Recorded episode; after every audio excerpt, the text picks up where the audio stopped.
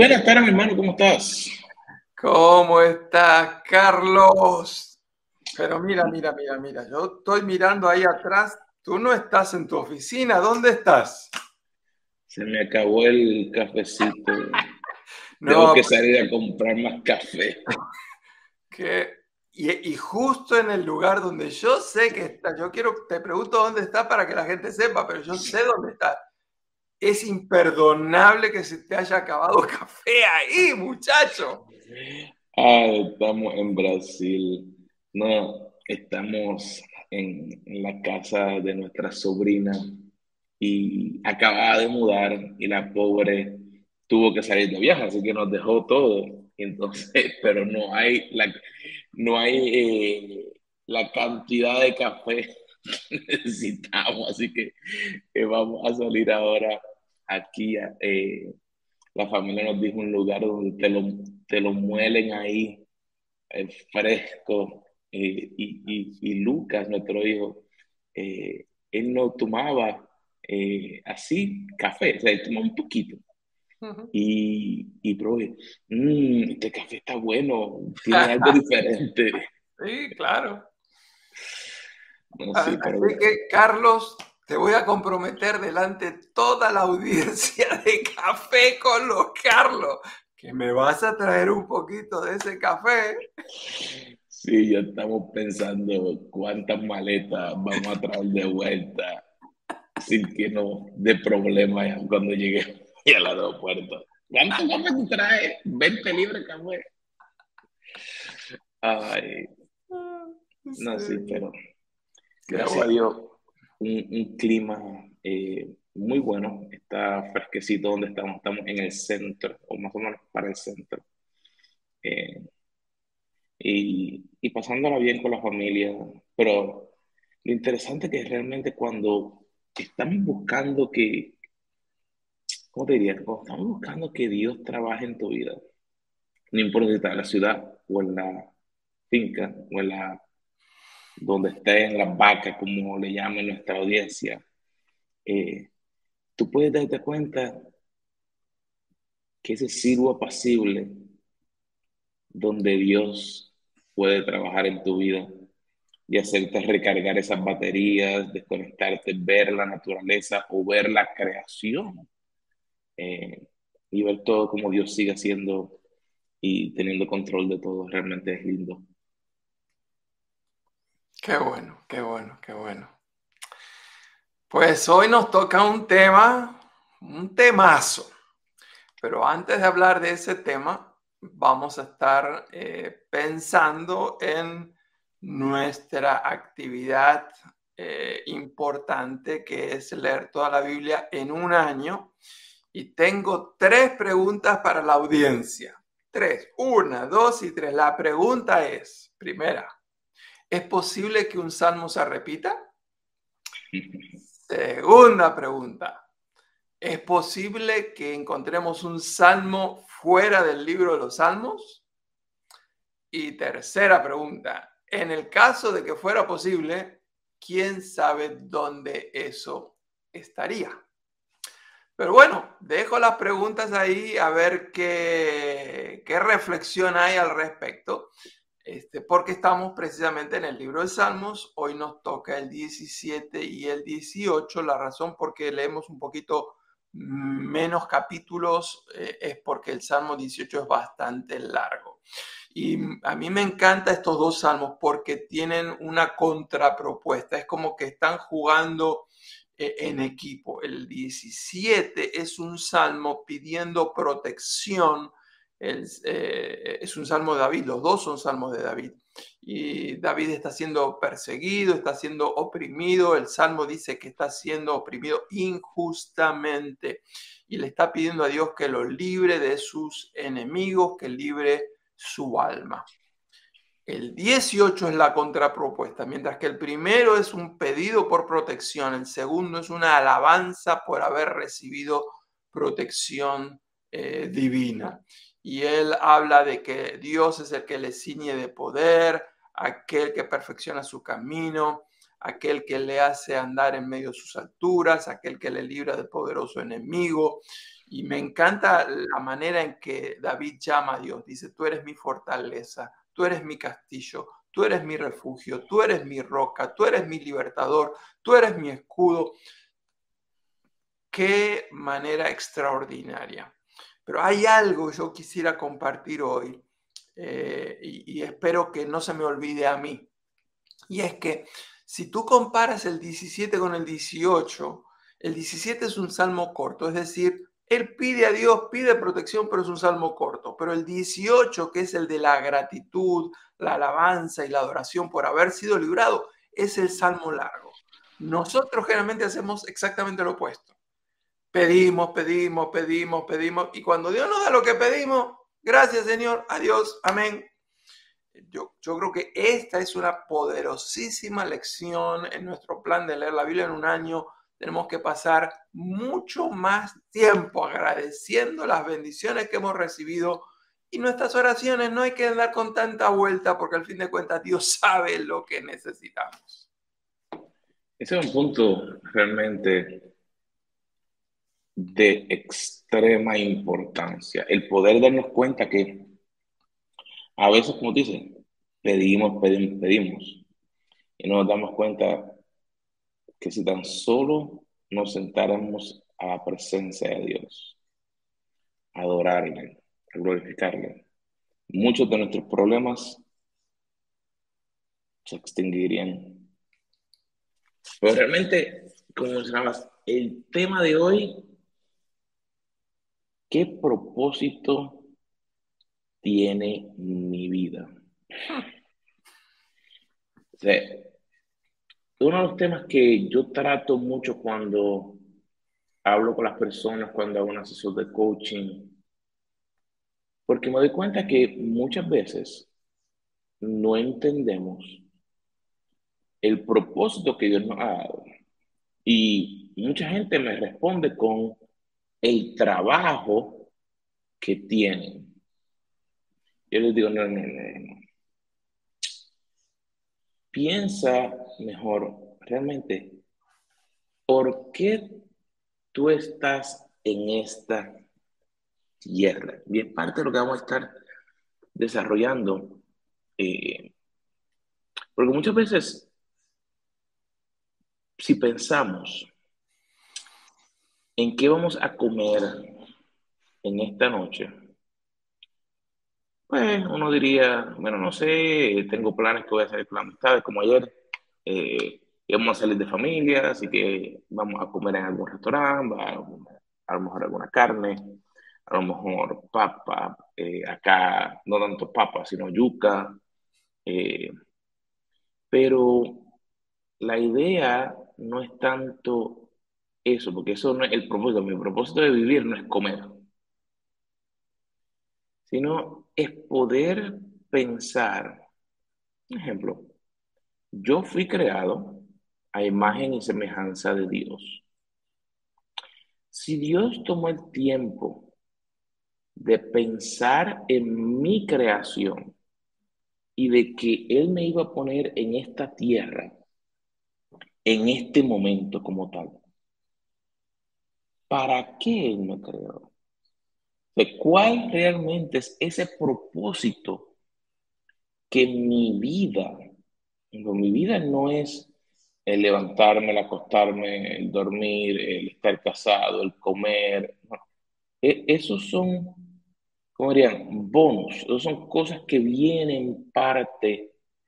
Pero el propósito, cuando realmente encontramos el sentido que tiene mi vida. Cuando yo tomo el tiempo para pensar en eso, ahí es donde yo puedo dar cuenta realmente cuál es mi propósito. ¿Qué te parece, Carlos? Eh, la pregunta es tan importante que se la han hecho seres humanos por miles de años. Hay diferentes momentos en la vida en la cual nos enfrentamos con el propósito de la vida, con cuál es el sentido, qué sentido tiene seguir viviendo después que me pasó lo que me pasó. Eh, tenemos el caso de María, por ejemplo. María eh, venía manejando en una, una, autopista, una carretera, tiene un accidente, una persona borracha los choca de frente, en ese accidente mueren los tres hijos de María. En medio de ese terrible funeral, surge la pregunta. Ella mirando los ataúdes de sus hijos y se pregunta, ¿qué sentido tiene seguir entonces viviendo? Los últimos 25 años de la vida de María había sido trabajar para sus hijos, sacrificarse para sus hijos, preparar comidas deliciosas para sus hijos, no dormir y trasnochar cuando sus hijos estaban enfermos. Toda la vida era alrededor de sus hijos. Los tres hijos acaban de morir. ¿Qué sentido tiene? Pero la verdad es que la pregunta del propósito y el sentido de la vida no es solamente para las personas que están en crisis, porque no importa si estamos en una situación holgada o estamos en una situación estrecha, si tenemos salud, enfermedad, si estamos en tiempo de paz o de conflicto, la verdad es que todos nos enfrentamos al propósito de la vida en diferentes momentos, en diferentes etapas. Y queremos proponerte que en este momento, en esta semana, hagas una pausa, cualquiera sea la circunstancia en la que estés, y te vuelvas a preguntar, qué sentido, qué propósito tiene tu vida. Sabes que pensando, eh, como hablamos antes de que empezáramos, eh, estuvimos en estos días en, acá le dicen Facenda, en una finca de mi suegra. Y, es interesante el poder ver el cambio. Una de las preguntas que cuando yo meditaba era, ¿qué, qué hay de diferencia? O sea, no, no estoy hablando de que no puedo ver lo obvio, sino que realmente, ¿cuál, ¿qué es la diferencia? Y poder realmente tomar tiempo para reflexionar en cómo se mencionaba ese punto de que cuál es el propósito realmente de nuestra vida y darnos cuenta que han ocurrido situaciones en cada una de nuestras vidas que a veces uno no quisiera reconocerlas, o no quisiera volver a pensar en ellas.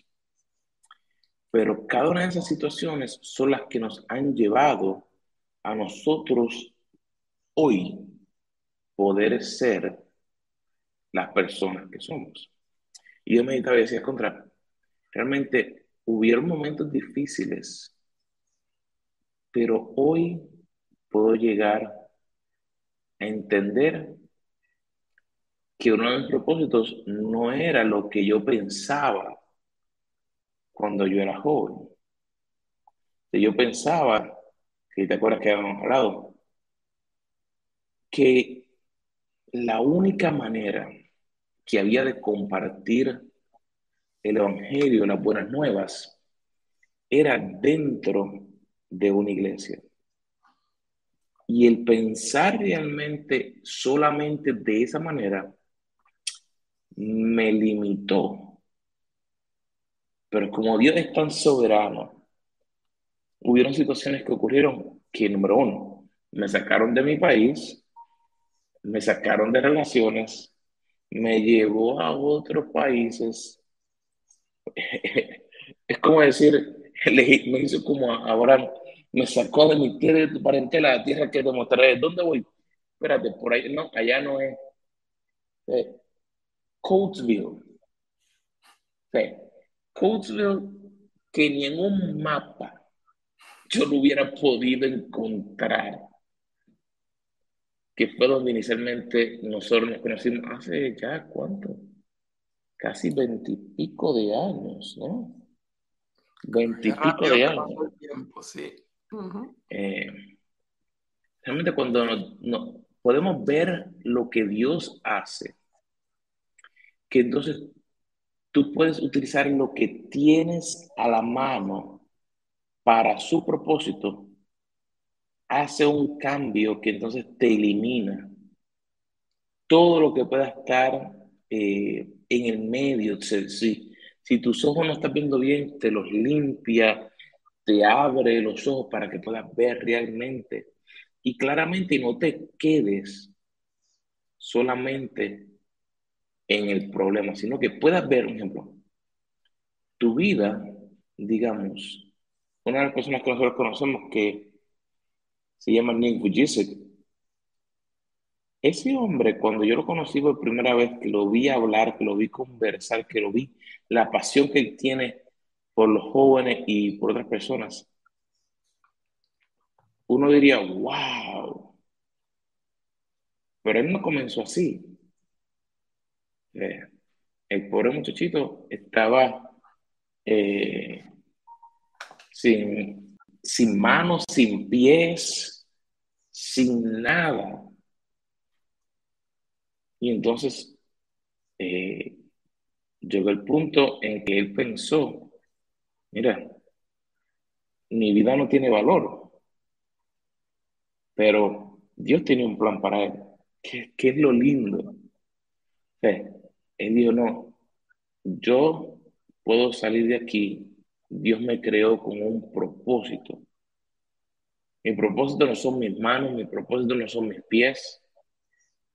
Mi propósito no es pensar que no me voy a casar. Y creo que la última vez que el hombre lo han escuchado en todo el mundo, impacta sobre 50 millones de personas al año. No solamente eso, se casó, tiene dos hijos. Es un testimonio realmente el darnos cuenta que donde a lo mejor nosotros ponemos un límite, yo no puedo hacer algo, no puedo hacer lo que Dios me ha mandado hacer, porque no sé, no hablo el idioma, no tengo los recursos, eh, soy muy feo, soy muy lindo, soy muy gordo, soy muy flaco. Esos obstáculos lo que nos hacen es no, no poder llegar a realizar el propósito que Dios realmente tiene en nuestra vida. Carlos, este año se, se celebra 10 años de aquella gira que hicimos juntos por Cuba.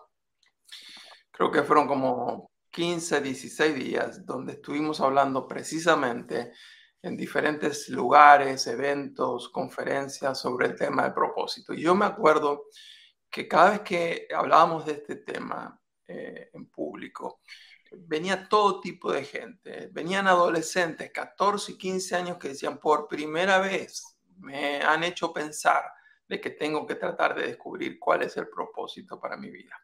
Pero después venían ingenieros, maestras, personas que trabajaban en el campo, doctores, eh, personas que estaban en el mismo ministerio, personas que tenían una posición económica un poquito superior, personas que estaban en una crisis económica.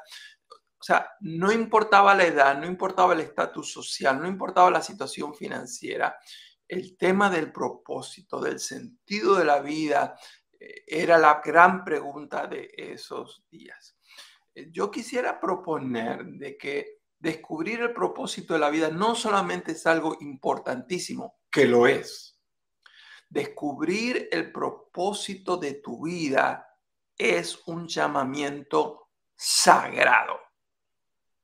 Quiero repetir eso. Descubrir el propósito, el, sentido de la vida es importantísimo, de eso no tenemos la menor duda, pero es más que importante. Es un llamamiento sagrado, es algo que sí o sí tenemos que descubrir. Y lo que yo he notado es que cuando lo tenemos claro, entonces descubrimos mejor nuestras prioridades, administramos mejor nuestros recursos, tomamos mejores decisiones. Cuando en cambio no sabemos cuál es el sentido y el propósito de la vida, entonces cuando no tengo claro de dónde vengo, a dónde voy, para qué existo, es como que estoy en medio de una profunda neblina, tormenta, visibilidad cero, no se ve absolutamente nada. Entonces, cualquier situación, cualquier tentación, cualquier conflicto, cualquier prueba nos hace tambalear porque no tenemos claro nuestro porqué. Y es por eso que yo quisiera que todos los que nos están viendo en el día de hoy tengan en claro esto. Quien tiene un porqué puede superar cualquier obstáculo en la vida. El que tiene claro el propósito de su vida puede superar con la ayuda de Dios cualquier obstáculo en su vida. Y el ejemplo que tú estabas dando, el ejemplo de Nick, es un ejemplo absolutamente contundente.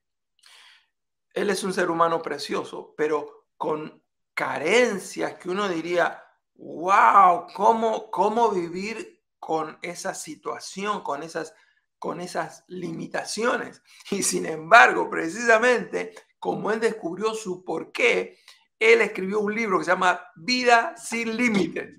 Es lo contradictorio. Cualquiera que lo ve dice, ¿cuántas limitaciones? Y él está explicando que porque él conoce su porqué, porque él sabe que va tomado de la mano de Dios, él sabe que él puede superar con la ayuda de Dios cualquier obstáculo en su vida. Sabes que pensando, no fue hasta que yo me di cuenta Realmente, como te mencionaba al principio, esa batalla de la idea de, no, la única forma que mi vida tendría significado o que el porqué de mi vida sería solo dentro de la iglesia. Por muchos años yo me mantuve limitado y me acuerdo que una vez pues por el trabajo de tecnología, pues yo estaba creciendo. Pero yo siempre decía, pero ¿por qué no eh, la, la opción de poder estar dentro, haciendo lo que yo pensaba que era parte de mi propósito? Y no fue hasta que estaba en un vuelo que subiendo empiezo y llora y llora y llora y llora. Y decía, pero Dios, pero es que si esto es lo que desde pequeño yo pensaba o entendía. Y me acuerdo cuando siento que Dios me dice, no te necesito dentro de las cuatro paredes. Te necesito que vayas a donde los que no están dentro de las cuatro paredes están. Para que con tus conocimientos, con lo que te voy a dar, para que te puedas mover, para que lo puedas ir a donde ellos están. Y te digo que en ese momento hubo como que una ruptura de lo que me ataba a poder sentir realmente como esa libertad decir, ok Dios, ahora entiendo, vamos hacia allá. Que ahí fue diferente. Carlos, me acuerdo de ese momento en tu vida como si fuera ayer. Eh, yo había llegado recientemente de un viaje a Cuba. Había sido en el año 2010. Había sido un viaje maratónico, dos semanas enseñando ocho horas diarias, eh, consejería. Yo, yo recuerdo que cuando llegué a la puerta de mi casa, eh, caminaba pasito a pasito, pasitos cortitos. Yo creo que iba a abrir la puerta y me iba a desmoronar. Estaba absolutamente agotado, fundido. Y tenía varias invitaciones para volver a Cuba y entonces me puse a orar a Dios y le dije, Señor, no, no puedo repetir lo que hice ahora. Yo necesito ir con un compañero de batalla. Y me puse a orar y estaba orando, orando, orando un buen tiempo y el Señor no respondía y seguí orando hasta que de repente, eh, por un día, el Señor puso en mi nombre, eh, en mi mente, el nombre de Carlos Vargas hacía rato que no nos veíamos, ya eh, no estábamos viviendo cerca, eh, tú estabas en otro lugar, yo no sabía nada cómo estabas, así que seguí orando y tu nombre vino y hoy seguí orando y seguía tu nombre. Dije, bueno, lo voy a llamar a Carlos. Y te llamé por teléfono. Eh, te sorprendió que te llamara porque no éramos amigos así cercanos, no, no, hablábamos. Y te pregunté, ¿cómo estás? Y me contaste esa experiencia. Eh, estabas yendo a Las Vegas. En medio del avión dijiste, el avión despegó y no podía dejar yo de llorar. Dice, el domingo el pastor había predicado sobre Jonás y Dios me mostró que el que estaba siendo rebelde al llamamiento celestial era yo. Y ahora Dios me está diciendo que tengo que ir y, predicar la palabra, pero realmente no conozco los detalles. Y entonces yo me, me acuerdo que en ese momento el corazón mío empezó a latir porque yo sí sabía lo que Dios te estaba llamando a partir de ese testimonio y a partir de la oración, ¿no? Y entonces te dije, eh, la razón por la cual Dios te está llamando es porque Dios quiere que me acompañes en un viaje a Cuba. Y, y lo hicimos y fue algo extraordinario y ese fue el primero de, de varios viajes que hemos hecho juntos. Así que Dios tiene un propósito y descubrirlo es sagrado. El problema que estamos teniendo hoy en día es que vivimos en medio de una generación que desconoce el propósito para el cual vive. Y llegado el momento, viene la depresión, llegado el momento, llega el suicidio. En esa ciudad donde tú y yo nos conocimos, en Coatesville, Pensilvania, eh, mientras era pastor, me tocó eh, trabajar con varias familias que tenían todo tipo de, dificultades. Y un día, un día lunes, ponte en mi situación, los pastores generalmente nos tomamos el día libre el lunes. A las 5 de la mañana me llama la policía. Y cuando un policía lo llama a un pastor a las 5 de la mañana, no es para felicitarlo, pastor, nos, nos llegó la noticia que ayer tuvieron un culto extraordinario, de que usted predicó con mucha unción, eh, le queremos dar un premio porque usted está dando un servicio completamente desinteresado a una, a una comunidad que está hambrienta de héroes. No, no, no, nada de eso. Cuando a un pastor lo llaman a las 5 de la mañana es porque hay un problema que resolver. Y el policía que está del otro lado del teléfono me dice, un joven hispano de 16 años en nuestra ciudad se acaba de ahorcar. Los bomberos están a punto de salir, pero no quisiéramos que lleguen los bomberos sin que llegue primero un pastor. Eh, la historia es larga, pero ese muchacho, Carlos, lo tenía todo, todo lo que Nick no tiene. Tenía piernas, tenía brazos, podía correr, podía hacer tantas cosas, saltar, nadar. El problema es que él tenía lo que Nick no tiene, pero él no tenía lo que Nick sí tiene.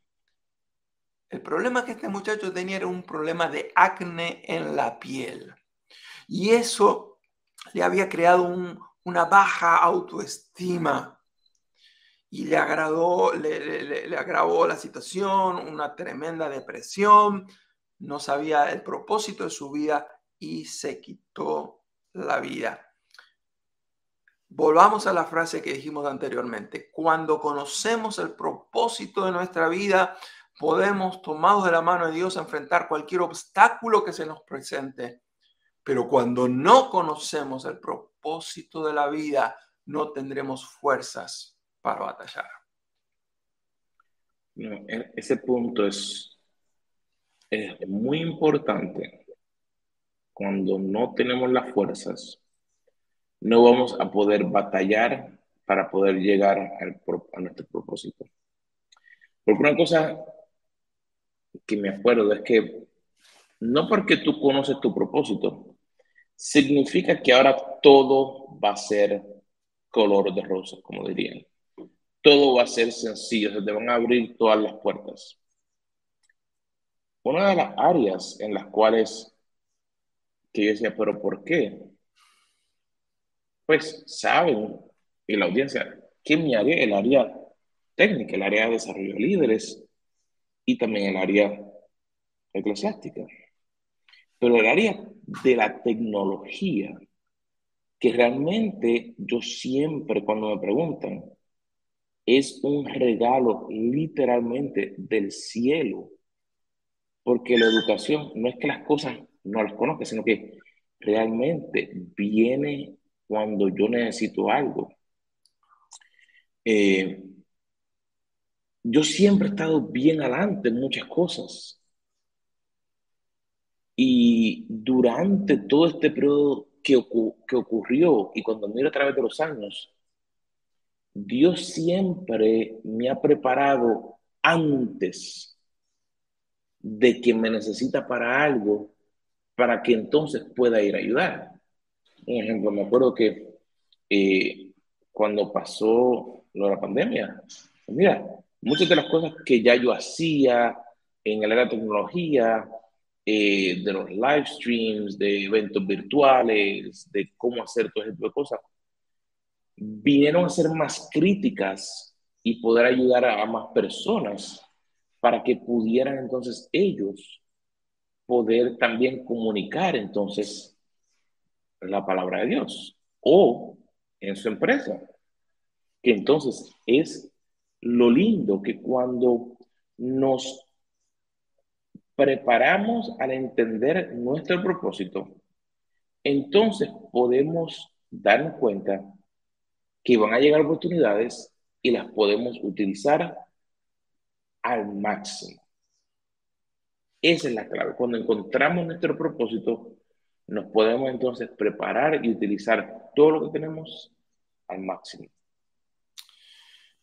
Eh, la audiencia de Café con los Carlos sabe que generalmente nos gusta dar principios, pautas, eh, pasos concretos de qué hacer en cada uno de los temas que estamos eh, desarrollando. Así que hoy queremos terminar con estos cuatro pasos que te sugerimos si es que quisieras tener una mayor claridad de cuál es el propósito de Dios para tu vida. Primer paso, te invitamos a que durante toda una semana tomes por lo menos 10 minutos por día para estar meditando, reflexionando, orando y escribiendo en un diario por lo menos 10 minutos por día durante toda una semana. Quiere decir que por lo menos en esta semana una hora pasar pensando, meditando, sería el mínimo. Si es posible, hazlo un poquito más de tiempo. Eso te va a ayudar muchísimo. Paso número dos. Quisiéramos considerarte a que leas alguno de los libros de, Nick Vujicic. Eh, una vida sin límites, un espíritu invencible, un corazón sin fronteras, amor sin límites, sé las manos y los pies de Cristo, un alma valiente. Seis libros que tenemos en español definitivamente te van a motivar, te van a ayudar a reflexionar en el propósito para tu vida. Tercero, ¿cuál es el, tercer paso, Carlos? ¿Cómo podemos ayudar a nuestra audiencia eh, en este tercer paso? Mira, eh, una de las cosas que a lo mejor no nos hemos dado cuenta, o a lo mejor no sabíamos, es que Steve Jobs, el creador de Apple, él transformó realmente la industria. Y una de las cosas que hizo fue cuando trajo lo que hoy conocemos un teléfono inteligente. Hay diferentes versiones, diferentes sistemas operativos, no vamos a entrar en, en esa conversación. Android es mejor. Que diga, iPhone es mejor. No, eh, no, no voy, no voy a ir ahí. No. Pero realmente una de las cosas que él hizo fue que él habló con estudiantes de la Universidad de Stanford.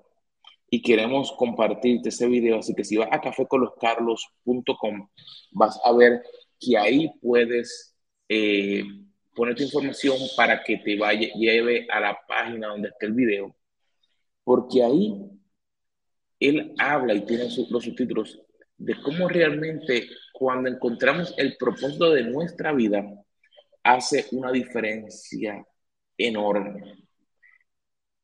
A mí me encanta ver y aprender. Y una de las cosas es que tenemos que poder volver a la Biblia.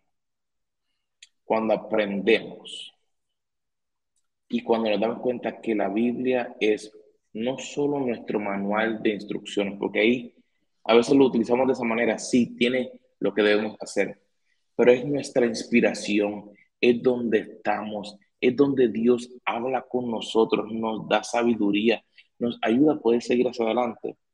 Hace una diferencia enorme. Y el libro de 2 de Tesalonicenses 1, 11 y 12 eh, dice, con este fin oramos siempre por ustedes, para que nuestro Dios los haga dignos de su llamamiento y que Él cumpla todo buen propósito y toda obra de fe con poder, de manera que el nombre de nuestro Señor Jesús sea glorificado en ustedes y ustedes en Él, según la gracia de nuestro Dios y del Señor Jesucristo. Así que ese era el cuarto paso. El primero, ¿cuál era? Queríamos que pases en esta semana 10 minutos por día, meditando, reflexionando, pero no dejes que eso quede en tu mente. Transfórmalo en algo escrito, aunque sea en tu teléfono, tu tableta, en tu computadora, en lápiz y papel. Trabaja 10 minutos por día. ¿Cuál es el propósito de tu vida? Segundo, lee, compra, lee, consigue, baja alguno de los libros de Nick. Tercero, queríamos que vayas a caféconloscarlos.com. Ahí vamos a tener el recurso, vas a poder ver el video de ese discurso que él le dio en la Universidad de Stanford. También lo vas a tener ahí por escrito, porque lo que nos gustaría es que puedas leerlo una vez por día durante los siete días, porque te va a ayudar en, cuanto a esta, eh, estás, estarás buceando esta semana eh, en las profundidades de tu ser, tratando de traer mayor claridad al tema de tu propósito. Y es un discurso fenomenal. El cuarto paso fue la bendición que te dejamos. Estaremos orando por ti toda esta semana, todos los días, los dos Carlos, para que se cumpla en tu vida el buen propósito de Dios. Mi gente, ha sido un placer, pero antes que nos vayamos, Debajo del video hay una campanita, hay un botón de suscríbete, o si tu teléfono está en inglés, subscribe. Aprieta ahí para que te suscribas. Hay un botoncito con una flechita así como para allá o para allá, depende cómo estés viendo, que es el de compartir. Comparte este video con tus amigos, con tu familia, dale share en, en todos los grupos de WhatsApp que tú eres miembro, para que así podamos ayudar porque este tema realmente es de suma importancia para que todas las personas puedan entender cuál es su propósito. Así que ha sido un placer de verlos nuevamente. Desde acá estoy sin café, me estoy durmiendo, quiero buscar café, porque si no voy a terminar agüita con los Carlos y Carlos ya tiene café.